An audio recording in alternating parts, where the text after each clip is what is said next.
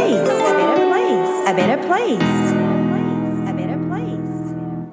The greatest gift that you can give to others is the gift of unconditional love and acceptance.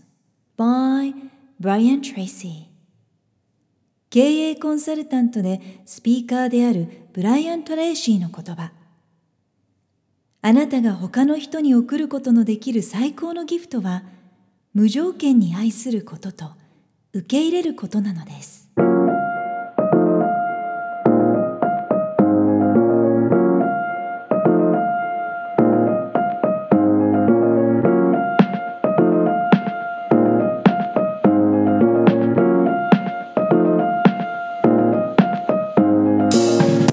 センスさゆりが Who You Are Makes the World a Better Place. エピソード88回目を配信いたします。自分軸を確立し一人一人が自分らしさを最大限に表現することで世界がより良くなるというビジョンを持って教育ビジネスライフスタイルそして豊かさという意味のウェルビーについて世界のリーダーの声をお届けしながら日本から世界へ羽ばたきたいという皆さんと一緒にこのポッドキャスト番組を作っていきたいと思っています。皆さんこんにちは。ナビゲーターのさゆりです。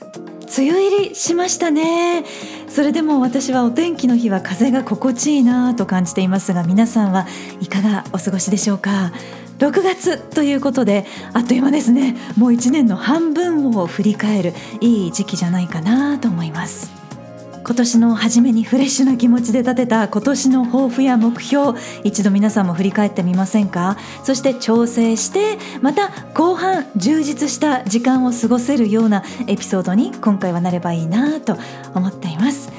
我が家は長男の方は日本の学校よりも一足早く1学年が終了しました。もうね夏休みに入ってしまいました。ここから2ヶ月が結構長いんですけれどもまあでも睡眠時間削って最後の方結構一生懸命課題に取り組んでいましたので、えー、ちょっとゆっくりさせてあげたいかなという気持ちでもあります。それから進路を決める重要なタイミングでしたのでもう見守る方もヒヤヒヤしてしまいましたけれどもやっぱりあの自分で大きな決断をすることができまして、まあ、あとはねサポートしていくのみという感じで、まあ、あの一生懸命ちょっと距離感をちゃんと保ちながら見守っていきたいなと思っています。私のスケジュール帳も実は7月スタートで6月終わりという区切りにしているんですけれども予定していなかった大きな役割を後半担うことになりましたのでこの夏は時間管理を見直して後半の準備していけたらと思ってます今回は Podcast Volume 87英語力の目標達成2022年前半を振り返って後半の準備をしようというテーマでお送りしていきます。さあ今年前半も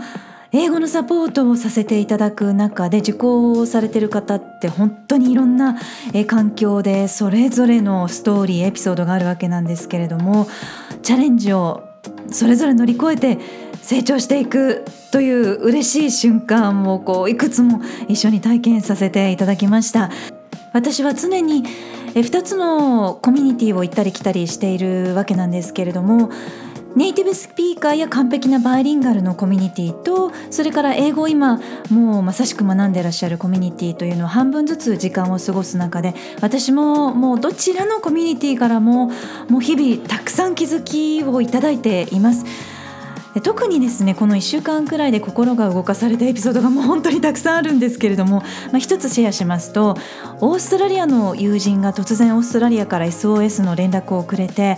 で日本に出張中の友人が体調が優れなくて都内で病院を探しているということだったんですね。でどうしたらいいかわからないから助けてあげてほしい。ということでお会いしたことのない方だったので、まあ、メールだったりとか、まあ、あの音声であのやり取りをしてたんですけれどもこれがですね日本語が話せても結構大変で週末の休館を受け入れてくれるところ専門家が、えー、必要だったので、まあ、そういう専門家がいるところそれから英語が話せる医師というこの3つの条件があってた病院を探すのがとっても大変でした。で本人からはまあいろいろ困ったことがあったみたいでもどうして誰も英語で対応してくれないんだろう? It's crazy! ということでも本当にね不安でいっぱいの声が届いていまして私もちょっとやっぱりさすがに悲しくなってしまいましたけれどももう本当に一生懸命探したところいろんな病院に交渉したんですけれども一つだけすぐにじゃあ受け入れてあげるよといろいろ説明したらあの言ってくれてでそういう病院が見つかって、えー、危機を脱することができました。私たち日本人が英語に不自由を感じることがあるのと同じようにやっぱり逆のエピソードっていうのも本当にたくさんありますので意思疎通ができるということがどれだけ大切かこうテストだけではなく試験だけではなくそれをこう超えるようなビジョンを持って一生懸命皆さんと英語力コミュニケーション力を一緒にアップしていけたら嬉しいなと改めて実感しています。一人一人ビジョンも違えば方法も違う。自分や家庭に合ったぴったりのやり方があるという考え方を土台に5つのポイントをご紹介していきます。ご自身のレベルだったり環境に合ったヒントが少しでも見つかれば嬉しいです。No.1 Create your own roadmap to your goal. ロードマップビジョンと目標の両方を作成しよう。まずは一番大切なことです。どれくらいのレベルのどんな英語力が自分にとって必要なのか具体的にビジョンこれはイメージのことなんですけれどもそれをまず具体的に決めます。そこからそのイメージを実現するためにはどうしたらいいかなということで4技能それぞれに目標設定つまり数字の目標をつけてそしていつまでに達成するという期限をつけてゴール設定します。ビジョンと目標って何が違うんですか？というご質問よくいただくんですけれども例えばビジョンの例としては英語受験で希望の中学に合格して楽しい時間を過ごしているとか海外の大学で学んでいるとか昇進をして生き生き仕事をしているとか外資系の会社に転職をして新しい仕事スタイルで生き生きと働いているとか親子で楽しく英語で会話しているとかこういうイメージができるようなものがビジョンです。そしてそのイメージを実現するためにはどれくらいの英語力どれくらいのレベルの英語力が必要なのかなと数字に落とし込んだものが目標となりますのでテストだけではなくってテストの準備とリアル英語と同時に全体の英語力を上げていくというふうにバランスをとっていきます。リアルな英語をどんな風に取り入れていったらいいかというと例えば自分が抱いている英語力のビジョンにはもしかしたら英検1級はまだ必要ないかもしれないなので英検としてはテストとしては準1級レベルの4技能をマスターしながらただし日常英会話フレーズとして活用できるようなそのフレーズをバラエティを毎日少しずつ増やしてもうちょっとリアルな英語に集中してみる。とか例えばお子さんがいらっしゃる場合はお子様と一緒に英検の何級と決めて英検何級のボキャブラリーを今年をマスターしようと。でもテスト用の暗記ではなくって日常で使いながらマスターしようとかビジネスコミュニケーションをマスターしたいという場合だったら TOEIC としては900点以上を取得したいけれどもテストだけではなくって英字新聞などから毎日単語を拾ったりリアルなビジネス英語の情報をたくさん取り入れて言語のボールを育んでいくというようにテストとリアル英語とこう組み合わせながら英語力をアップしていくという方法がおすすめです。No.2 逆算してプランニングしよう。Plan backwards from your vision 現状とビジョン達成までの距離を測って逆算してプランニングします。例えば英検準2級から2級にレベルを上げたいという場合は語彙数は3000から5000まで増やす必要があります。このギャップは2000という語彙数なのでこの新しい2000というワードをどのようにして習得していくか目標としている期限までにどう楽しく日常に取り入れていくかというプランニングをします。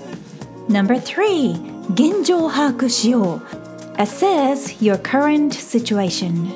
次に現状把握ということで今うまくいっているところといっていないところを冷静に確認します。いくつかのパターンに分けてご紹介していきますとパターン1として子供が英語を嫌がる場合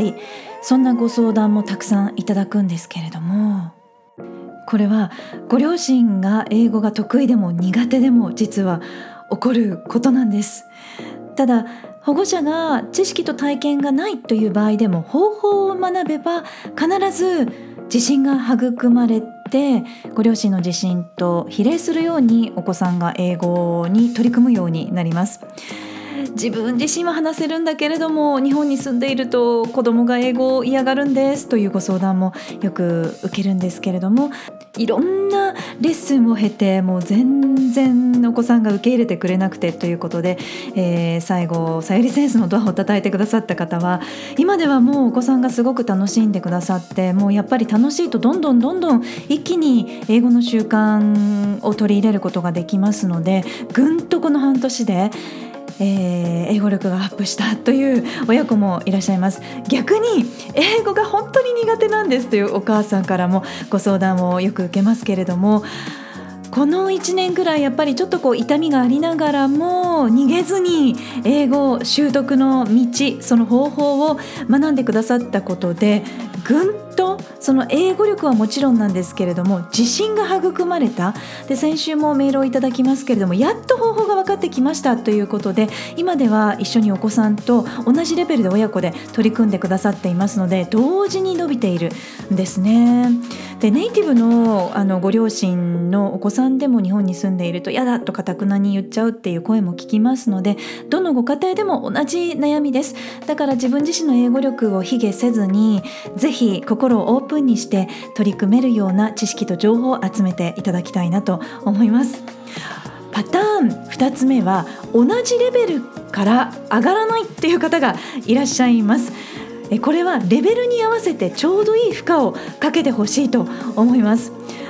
わからないことを理解することに負荷がかかるから分かるようにすることがきついわけですよね。だけれどもそこをちょっと踏ん張ってわからないとそのままにせず疑問を一生懸命解決することが大切です。リーディング教材や映画など一回やったらおしまい一度見たら終わりではなくて何度も同じ映画やテキストに繰り返し取り組んでみるっていうことも大切です。そうすることでわからなかったことがあ理解できるようになる。聞こえなかったことがあ聞こえるようになってきたというようなことが起こります。3つ目のパターンとしてはリスニングが不得意とか何か一つの技能が不得意という場合ちょうどいいレベルの教材をピックアップすることがとても大切です。難しすぎると頭に入ってこないし簡単すぎるとどうしても成長が止まってしまいます。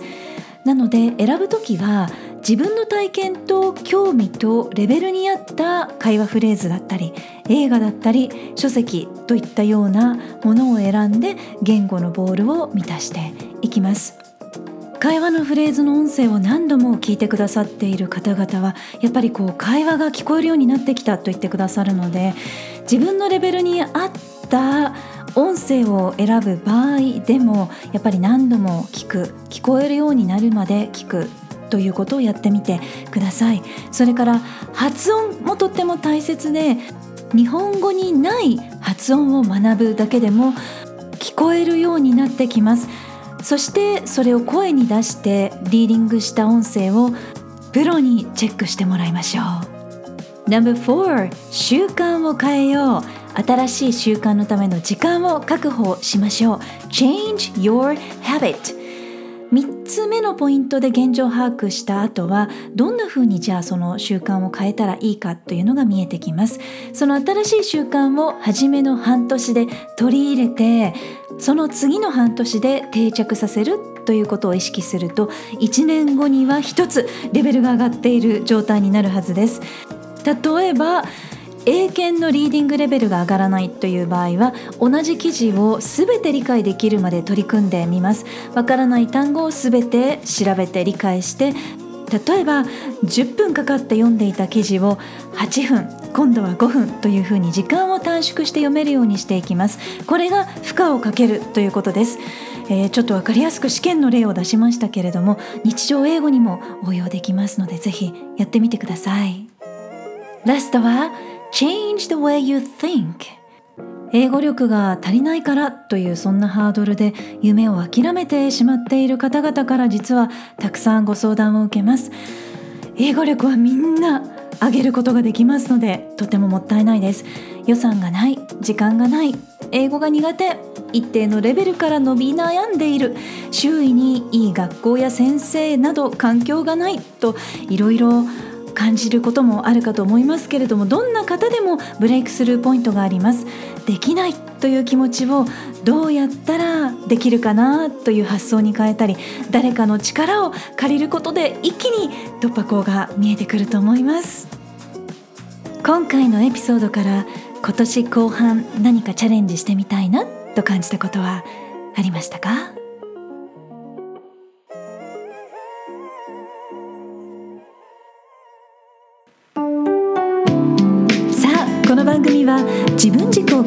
し一人一人が自分らしさを最大限に表現することで世界がより良くなるというビジョンで配信しています。私一人だけではなく世界の声そして皆さんからの声もお届けできたらいいなと思っています。皆さんからのメッセージご質問リクエストも受け付けています。インスタグラムはさゆりセンス。スペルは SAYURISE